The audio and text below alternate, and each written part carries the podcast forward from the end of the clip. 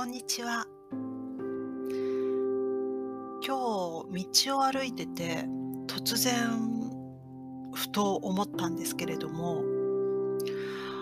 いつ頃から私は日本語ではなくてドイツ語で会話をするときに日本語に、えー変換しないで会話できるようになったのかなとかうんとドイツ語を聞いて日本語に翻訳をしないでこうストレートに意味がこう頭の中に入ってくるっていうような現象になったのはいつ何年ぐらい経ってからかなとちょっと考えてたんですけどいつって思い出せないんですよね。なんか本当にいつの間にかあなんか分かってたとかあ会話できてたとかうーん本当に思い出せないですね。最初の1年ぐらいはうもう本当にうまく喋れないとかわからないって言ってあの悩んでたりしてたことも多々ありましたけれどもいつの間にかあ分かるようになってきたなって思ったんですよね。なんかこれって海外在住者あるあるとかなんじゃないかなと思うんですけれども。ねえ。まあ今でももちろんその日本語とかのように100%わかりますなんて全然言えないですしそんな日は永遠に来ないだろうなと思いますけれども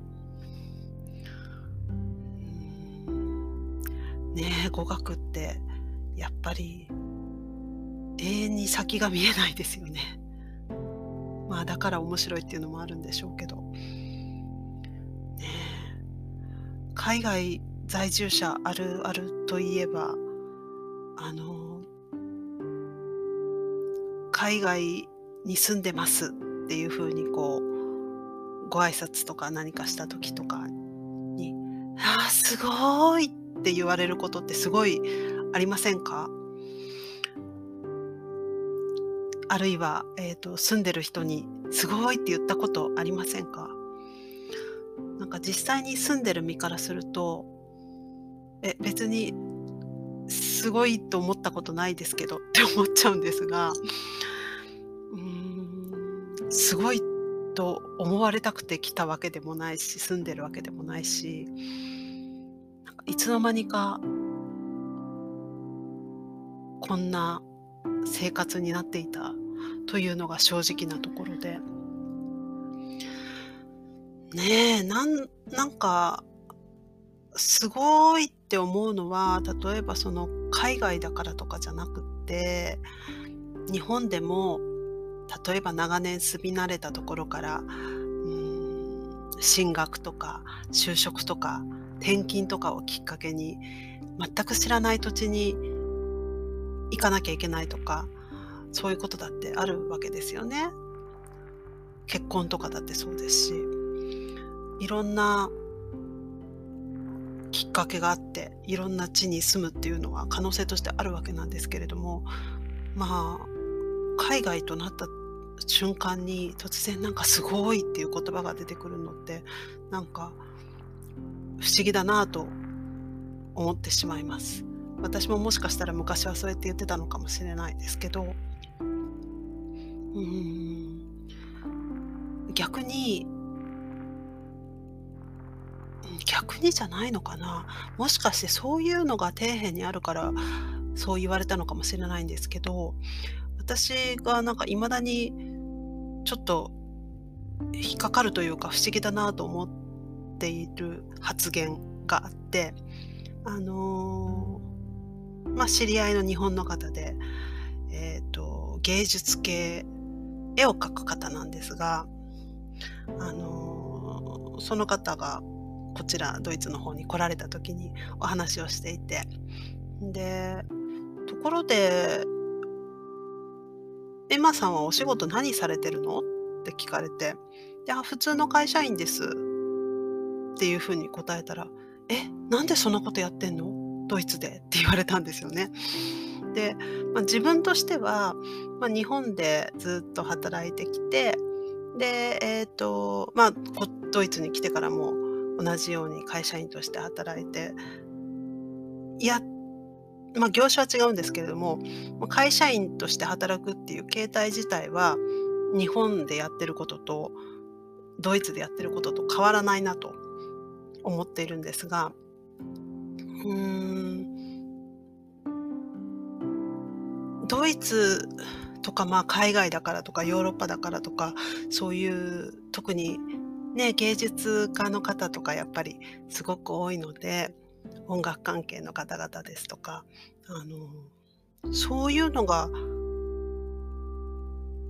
ないと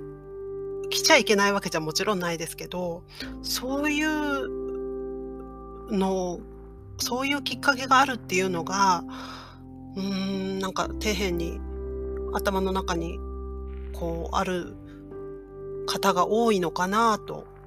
思ったりしました。